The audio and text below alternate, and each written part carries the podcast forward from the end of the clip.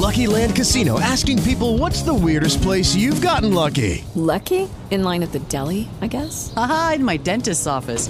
More than once, actually. Do I have to say? Yes, you do. In the car before my kids' PTA meeting. Really? Yes. Excuse me, what's the weirdest place you've gotten lucky? I never win and tell. Well, there you have it. You can get lucky anywhere playing at LuckyLandSlots.com. Play for free right now. Are you feeling lucky? No purchase necessary. Void where prohibited by law. 18 plus. Terms and conditions apply. See website for details. Okay, round two. Name something that's not boring. A laundry? Ooh, a book club. Computer solitaire, huh? Ah, oh, sorry. We were looking for Chumba Casino. That's right. ChumbaCasino.com has over 100 casino style games. Join today and play for free for your chance to redeem some serious prizes. ChumbaCasino.com. No purchase necessary. Full prohibited by law. 18 plus terms and conditions apply. See website for details. Vamos a saludar a la gobernadora del Chocó, a la doctora Nubia Carolina Córdoba. Gobernadora, gracias por acompañarnos. Buenos días. Muy buenos días. Quiero dar un saludo especial para ustedes en el equipo de trabajo y por supuesto que para todas las personas que nos escuchan de esta manera. Gracias, señora gobernadora. ¿Cuál es la situación a esta hora? ¿Cuáles son los números más recientes sobre la situación que se vive en esta zona del país? Bueno, el día de ayer al finalizar las, las, las labores, eh, en torno a las seis de la tarde, teníamos un reporte que suman los primeros 33 fallecidos, tres cuerpos encontrados. Estos tres cuerpos, dos han sido identificados por sus familias y uno eh, no ha sido aún identificado, por lo tanto fue remitido a medicina legal en la ciudad de Quito.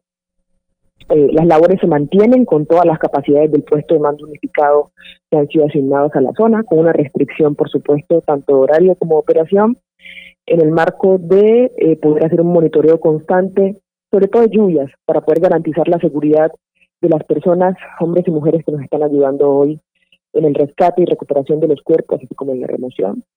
Y, y para el día de hoy se mantiene la búsqueda de los desaparecidos que aún tenemos en registro. El eh, presidente Petro ha declarado la zona como de emergencia. ¿Qué significa esto y qué es lo que están necesitando ustedes en este preciso instante, gobernadora?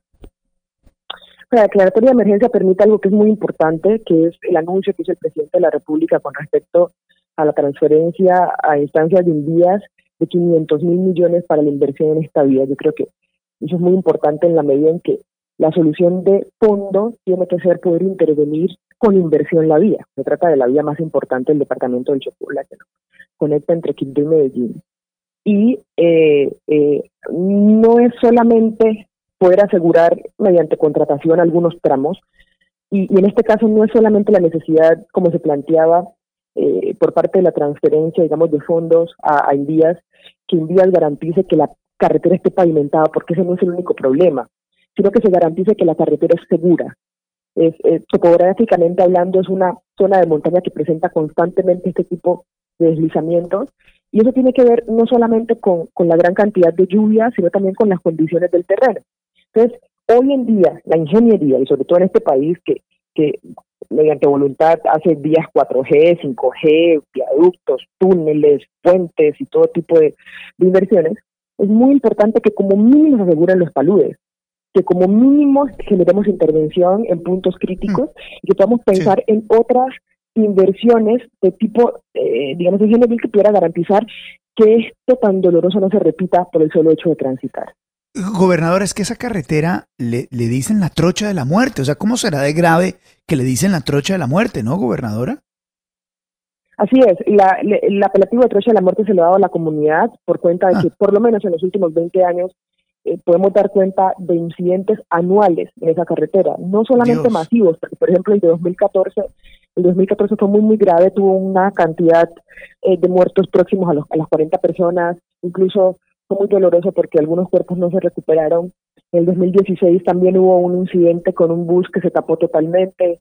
El año pasado nada más lloramos treinta y tantos muertos, pero en el otro lado, en la carretera Quito Pereira, por un deslizamiento que tapó un bus y varios carros. Entonces realmente anualmente tenemos víctimas, sea uno, sea dos, nos duele igual. Gobernadora, ¿y por qué nadie le pone cuidado a esto, gobernadora? No, créame que eh, entonces los nadie somos nosotros, porque nosotros Anualmente generamos los, las protestas, nosotros hemos caminado esa trocha desde Quito hasta Medellín caminando en protesta, eso está en los acuerdos de paro cívico, permanentemente se ha hecho la solicitud a Envi, a los gobiernos de la nación a lo largo de nuestra historia. En los últimos 20 años hemos estado clamando por una solución para esta vía. Y realmente vemos, claro que agradecemos la solidaridad, pero vemos que solo este volumen de muertos ha logrado atención sobre esta vía. No, terrible, gobernadora. Es que esto pasa todos los años, como usted lo, lo, dice. ¿Cómo hacemos para que en esta oportunidad esto no se quede hoy en esto del micrófono, en, lamentar a los muertos y demás, gobernadora? Entonces es muy importante que se pueda generar, eh, más allá del plan de contingencia, sí un plan de acción serio en torno a la inversión de esta insisto.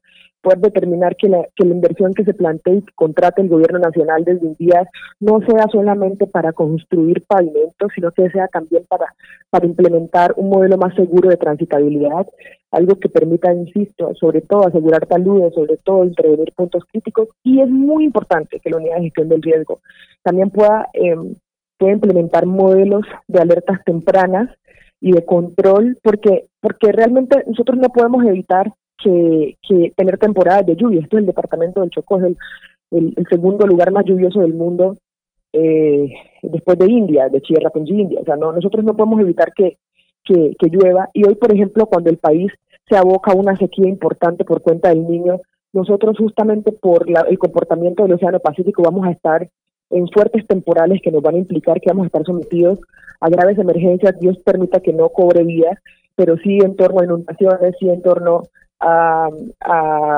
deslizamientos en masa. Entonces es muy importante que esta vez con este aprendizaje tan doloroso se pueda eh, asegurar que la inversión es para que la vía sea segura, para que las montañas no amenacen en un riesgo que pueda ser previsible y para que haya un monitoreo constante de parte de las entidades que tienen esa responsabilidad.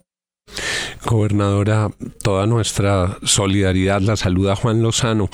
Escuchándola, uno se pregunta, ¿cómo hacemos entre todos para convertir la atención de esta vía en eh, un verdadero propósito nacional, para que cuando bajen los titulares no vuelvan a olvidar la vía, para que cuando sobrevenga otro episodio en algún otro lugar del país no se abandone otra vez la carretera. ¿Qué se puede hacer? ¿Cómo se convierte este empeño de aquí en adelante en una verdadera convocatoria para que esta vía no siga abandonada como hasta ahora ha estado.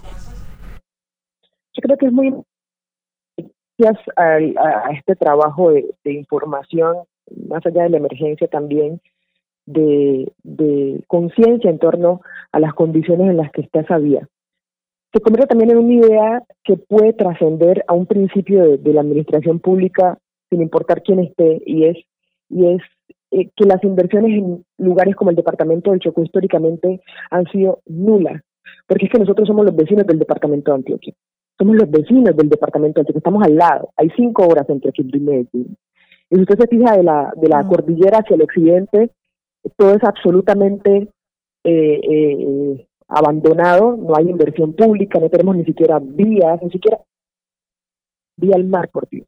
Y el impacto que esto tiene para nosotros que estamos en Quito, imagínenselo para Noquiva y Azulano, Jurado y, y, que ni siquiera tienen un acceso terrestre, porque tampoco hemos generado esa inversión. Y, hoy pensar en eso y pensarlo, plantearlo, mírelo usted, de la cordillera hacia el oriente y ver todo lo que hay en Antioquia y ver toda la inversión que hay, por ejemplo, eh, eh, de la cordillera hacia el otro lado en cualquiera de los territorios que usted quiera plantear, tiene que poner sobre la mesa un paradigma y es que el país ha decidido invertir en algunos lugares y ha decidido abandonar otros. Entonces, no, no es solamente un tema de que podamos transitar al menos una vía que nos comunique con el resto del país, una vía que nos traiga los alimentos, por Dios, sino el hecho de que no tener vías para un departamento como el nuestro, por supuesto que es la razón o una de las razones por la que tampoco podemos hablar de progreso, y de, acciones de desarrollo. Entonces tiene un impacto global que va generando que nosotros ni siquiera podamos ser competitivos en el ámbito de garantizar ese desarrollo que nos hemos planteado. Así que, así que yo creo que es muy importante ver cómo hay que empezar a hablar de más equidad, de mayor equidad al momento de generar la distribución de la inversión pública. Pero Gobernadora, en, medio de toda esa equidad está también eh, la necesidad de un mejor puente aéreo, una comunicación más fluida, aérea y, unos pasajes no tan costosos eh, que están obligando a mucha gente a usar la vía porque pues es, es, es casi que imposible volar a, a Quibdó.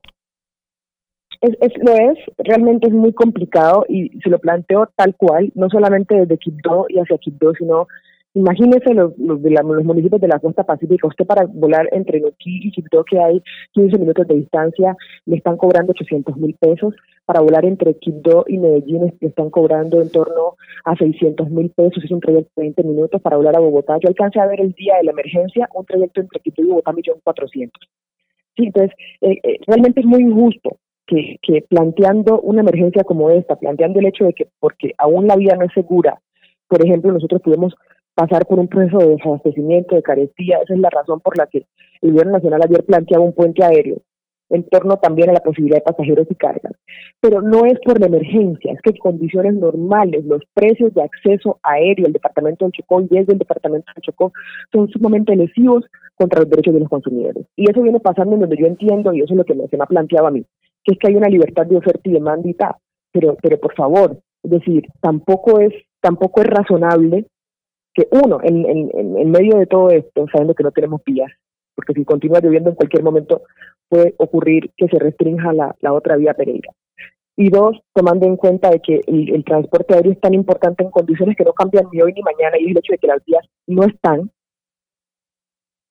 haya un peso tan grande para, el, para la economía de los chicuanos en torno a tener que pagar precios para ir a Bogotá o a Medellín que se parecen a los precios internacionales y el hecho de que la relación, por ejemplo, entre el aeropuerto de Enrico La Guerrera y el aeropuerto del Caraño de Quito es de aproximadamente cinco rutas diarias, es decir, es muchísimo. Y aún así, por la necesidad, por la demanda, quiero decir, y aún así, cuando, cuando se trata de imponer precios, las aerolíneas realmente, realmente abusan de los chupanos y las chocuanas.